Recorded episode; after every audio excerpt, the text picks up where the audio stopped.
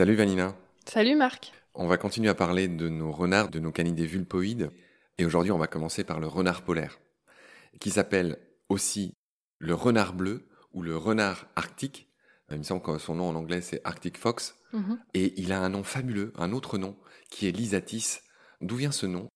Lysatis, c'est aussi le nom d'une plante qu'on utilisait pour extraire l'indigo. Donc c'est en lien avec son nom de renard bleu, puisque les individus de renard polaire peuvent être blancs, mais peuvent aussi être bleus, c'est-à-dire une sorte de gris un peu avec des reflets bleutés. Bon, ben, c'est parfait. Alors, son nom scientifique, c'est Vulpes lagopus. C'est drôle, il y a une idée de lièvre là-dedans. Alors, moi, ce que j'ai envie de dire en premier sur l'Isatis, c'est que c'est une espèce ingénieure. Déjà, j'aimerais que tu nous expliques qu'est-ce qu'une espèce ingénieure et en quoi notre renard polaire est une espèce ingénieure. Une espèce ingénieure, c'est une espèce qui modifie profondément son environnement, en général en bien. Donc c'est beaucoup les espèces qui vont disséminer les graines ou creuser des terriers, comme par exemple les blaireaux ou les éléphants. Donc dans le cas du renard polaire, c'est une espèce ingénieure puisque des chercheurs ont observé que lors de la période de reproduction, il y a trois fois plus de biomasse végétale autour de leur terrier. Cela s'explique pour deux raisons. La première est que les rongeurs, qui sont leurs proies, ne s'approchent pas de ces terriers. Et la deuxième est que l'accumulation d'urine, de fesses et de restes de proies nourrit la terre en nutriments. Oui, effectivement, c'est des taches vertes, les terriers des renards polaires. La biodiversité des plantes y est accrue et effectivement, ils sont un peu protégés forcément des rongeurs. Alors, on l'a pas dit, mais c'est évident, son nom nous le dit. Mais où est-ce qu'on le trouve, le renard polaire? On le trouve au-delà du cercle arctique. D'accord, donc dans tous les pays, hein, Amérique du Nord, Europe du Nord aussi. euh. C'est ça, en Islande aussi. D'ailleurs, le seul mammifère natif d'Islande où il est arrivé en traversant la mer gelée. À l'époque des glaciations, on imagine. D'accord, alors on va rester sur cette idée de froid.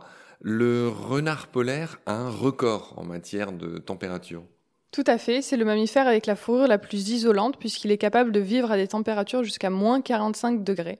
En effet, tout comme le tanuki qui hiberne, le renard polaire diminue son métabolisme en hiver et il augmente sa masse jusqu'à 50%.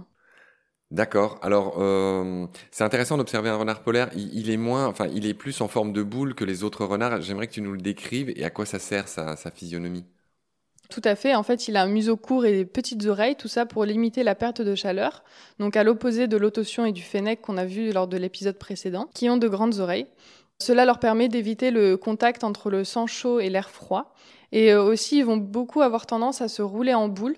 Et cela permet de diminuer le contact avec l'air froid. C'est la position optimale pour que euh, seules les parties les plus isolantes soient au contact avec l'air. Ouais. D'accord. Tu nous signales qu'il y a deux écotypes de renards polaires. Alors, deux écotypes, ça veut dire quoi? Deux façons de vivre. Est-ce que tu pourrais nous expliquer ça? Alors en fait, ça concerne euh, seulement la sous-espèce la plus courante, Vulpes lagopus lagopus. Donc il y a les renards à lemmings qui sont plutôt blancs et qui sont plutôt continentales et qui vont se nourrir de lemmings. D'ailleurs, les populations de renards polaires varient beaucoup en fonction des variations de population de lemmings. Et le renard côtier qui lui est plutôt bleu, qui va se nourrir plutôt d'oiseaux migrateurs, de carcasses de phoques, d'œufs, etc. D'accord, donc il y a celui qui s'intéresse plus aux lemmings. On rappelle que les lemmings, c'est ces petits rongeurs qui ressemblent à des hamsters euh, jaunes et noirs, ces fameux qui parfois migrent par milliers, par millions dit-on, explosion de population cyclique des lemmings, et tu l'as dit, l'évolution des populations du renard polaire est un peu dépendante de l'évolution de la population des lemmings. Tu mentionnes des dégâts sur l'avifaune en Alaska, mais c'est pas vraiment de sa faute, c'est à cause des élevages de fourrure, car le renard polaire est un des renards les plus prisés pour sa fourrure. Exactement, d'ailleurs, il y a eu un scandale en 2017 dans un élevage de fourrure en Scandinavie où euh, on s'est aperçu que les renards étaient gavés jusqu'à faire six fois leur poids normal afin d'obtenir plus de fourrure. Alors, ok, on comprend que les isatis qui s'échappent des élevages posent des dégâts, par exemple en Alaska sur l'avifaune, c'est quelque chose que tu signales dans ton article. Je rappelle que ces émissions qu'on fait sont inspirées des beaux articles que tu as écrits sur le site de Baleine sous Gravillon. Il y a encore plus de détails, des détails complémentaires de ce qu'on est en train de dire, pour ceux que ça intéresse. Il faut mentionner aussi qu'il y a un problème entre l'isatis et le renard roux. J'aimerais que tu nous expliques la nature de ce problème. Alors en fait, avec le réchauffement climatique, le renard polaire perd du terrain au profit du renard roux, qui lui monte en altitude et qui est beaucoup plus compétitif que le renard polaire, et qui a tendance à l'attaquer. Oui, le renard roux, il est beaucoup plus gros que le renard polaire, donc c'est un peu lui qui gagne en cas de confrontation, et c'est surtout lui qui lui pique son territoire. Il me semble que j'ai vu des photos, euh, oui, en Finlande ou dans d'autres pays où le renard roux est régulé, hein, c'est le mot pudique pour dire chassé, pour permettre aux populations locales de d'Isatis, de renard polaire, ben, de survivre en fait, parce qu'effectivement, lui aussi, il souffre du réchauffement, puisque du coup, ça permet au renard roux d'empiéter sur son territoire, et on a vu que s'il y a rencontre et combat, et eh ben malheureusement, c'est à l'avantage du renard roux. Est-ce que tu voulais dire d'autres choses euh, sur le renard polaire? Oui, quelque chose d'assez important, c'est que euh, les renards blancs deviennent marrons en été pour mieux se fondre dans leur paysage sans neige. Effectivement, c'est qu'ils changent de couleur, le renard polaire, bien sûr. Donc raconte-nous comment ça se passe. Tout simplement, les individus muent à l'automne et au printemps, et leur pelage euh, qui repousse est plutôt marron en été. Bon, alors c'est évident pour toi, mais on peut quand même dire que le renard polaire, effectivement, il devient tout blanc en hiver, ce qui lui permet de se confondre évidemment avec la neige, et printemps-été, il redevient plutôt brun pour se confondre un peu avec les terrains un peu de toundra, etc. En matière d'élevage, alors on l'élève pour les deux ou juste pour la fourrure blanche? En général, on préfère les renards bleus, donc l'autre écotype. Ouais, celui qui mange, tu disais, les oiseaux côtiers là. C'est ça. C'est pas celui qui poursuit les lemmings, c'est l'autre. D'accord, voilà ce qu'on pouvait dire sur le renard polaire. On va enchaîner sur un autre renard américain, le renard véloce, Vulpes velox. Il a un nom rigolo. Alors, effectivement, je me souviens, tu l'avais mentionné, c'est un de ceux qui court le plus vite. C'est ça, il court jusqu'à 60 km h Il est génétiquement très proche du renard polaire dont on vient de parler. Il se trouve au centre des États-Unis et il fait à peu près 2 kg. Il est aussi très proche du renard nain. D'ailleurs, certains spécialistes euh, estiment qu'ils sont la même espèce puisqu'il y a de l'hybridation entre les deux espèces. Mais il est en revanche moins territorial que le renard nain. Ils utilisent plusieurs terriers toute l'année. Pour les petits, mais pas seulement, c'est une caractéristique, ils les utilisent aussi pour se cacher et se reposer. Il y a des programmes de réintroduction au Canada et dans le Montana. D'accord, donc on va pas le dire à chaque fois, mais il est menacé par l'agriculture, par les routes. Lui aussi, il est en compétition avec le renard roux. Il est empoisonné euh, avec les poisons qu'on utilise pour les coyotes. Enfin voilà, il a mille problèmes, ce petit renard véloce. Heureusement qu'il court vite, on va dire. Et tu viens de l'évoquer. Euh, on va passer à un autre renard qui s'appelle le renard nain, Vulpes macrotis. Alors c'est drôle, c'est un peu le même nom d'espèce que celui de l'autotion, il me semble. C'est-à-dire qu'il a de grandes oreilles, celui-là, le renard nain. L'autotion, c'est mégalotis. Ah oui, tu fais bien de le préciser. le renard nain se trouve aussi aux États-Unis, plutôt dans l'ouest et aussi au Mexique. Il fait aussi 2 kilos. C'est un animal qui n'a pas besoin d'eau. Il peut être facilement confondu avec des jeunes coyotes. Oui, d'accord, ils ont un peu la même robe. Dans le cas des renards nains, les jeunes peuvent rester, peuvent prolonger un petit peu, c'est un peu des tanguis, mais ils donnent un coup de main, contrairement aux tanguis. Hum, exactement. Alors, maman.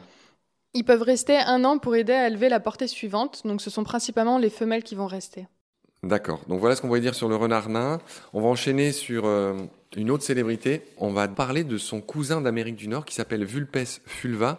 J'imagine que ces deux-là se ressemblent beaucoup. Oui, tout à fait. Ils sont génétiquement aussi très proches. Hein. Donc euh, le renard roux d'Amérique fait à peu près 4-6 euh, kg, mais il peut faire jusqu'à 11 kg pour la sous-espèce des plaines du Nord, qu'on appelle aussi le renard royal, Vulpes fulva regalis. Il est tout de même plus petit, plus long, et il a un dimorphisme sexuel plus important que les renards roux qu'on trouve en Europe. C'est les, mâles ou les femelles qui sont plus grosses? Les mâles sont plus gros. D'accord.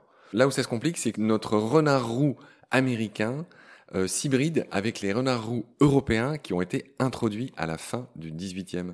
Exactement, ils ont surtout été introduits en Virginie. Pourquoi ils ont été introduits? Pour la chasse au renard de quelques... Oui, c'est ça. D'accord, c'est un peu ce qui s'est passé, on le rappelle, en Australie, au passage. Hein, le renard a été introduit parce que euh, certains colons avaient jugé bon d'introduire euh, quelques lapins qui se sont tellement multipliés qu'ils ont tout ravagé. Et donc ils ont fait la deuxième bêtise, hein, c'est comme les, lames euh, des rasoirs gilettes, première lame, deuxième lame. La deuxième lame a consisté à introduire des renards pour essayer de se débarrasser des lapins. Et il se trouve que les renards ont bouffé tous les marsupiaux à la place.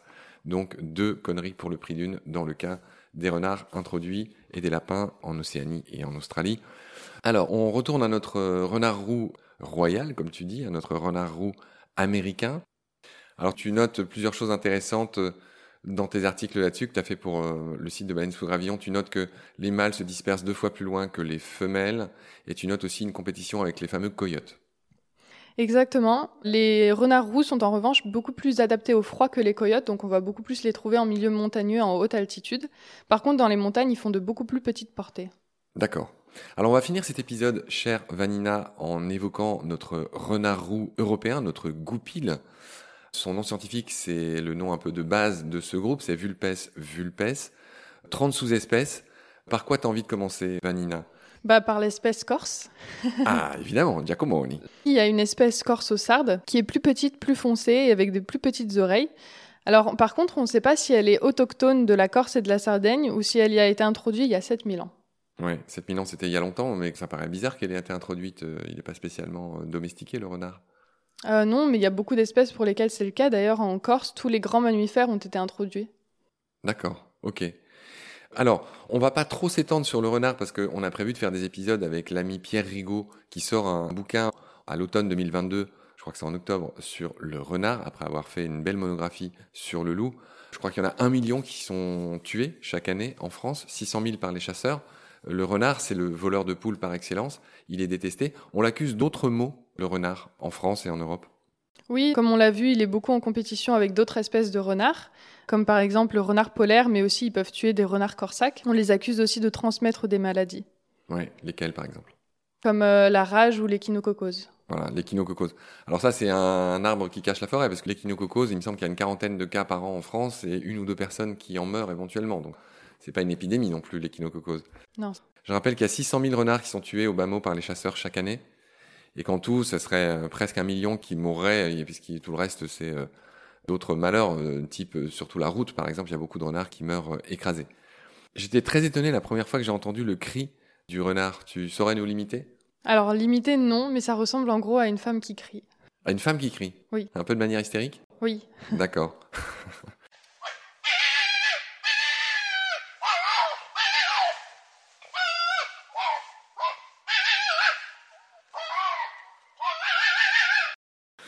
Bah écoute, on va finir cet épisode en renvoyant vers euh, Nomen, petit frère, le petit pote de Baleine sous Gravillon, en disant que le nom du renard est intéressant. C'est le tout premier épisode de Nomen. On explique qu'en fait c'est un prénom qui vient du roman de renard au XIIe siècle, qui a eu tellement de succès que les gens qui jusque-là au Moyen Âge appelaient les renards goupil, qui est un dérivé du latin vulpes, ont commencé à appeler tous les renards renard, qui vient d'un prénom qui veut dire fort en conseil, rusé. C'est ce que nous explique Pierre dans ces épisodes de Nomen. Et encore une fois, j'envoie tout le monde vers ces épisodes où on, détaille les origines des noms du vivant, euh, de renard à séquoia en passant par lynx et rorcal par exemple. Bref. Donc merci Vanina pour tes lumières. Euh, je te retrouve très vite pour d'autres épisodes concernant nos amis les canidés. Je laisse la surprise. D'ici là, prends soin de toi. Salut. Salut Marc, à bientôt.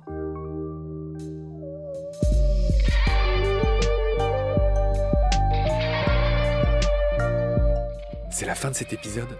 Merci de l'avoir suivi. Pour continuer, nous avons besoin de votre soutien. Vous pouvez vous abonner à nos podcasts, partager les liens, devenir adhérent de l'association BSG ou encore faire un don sur Helloasso ou sur Tipeee. Grand merci par avance. Je remercie tous mes équipiers pour leur aide précieuse.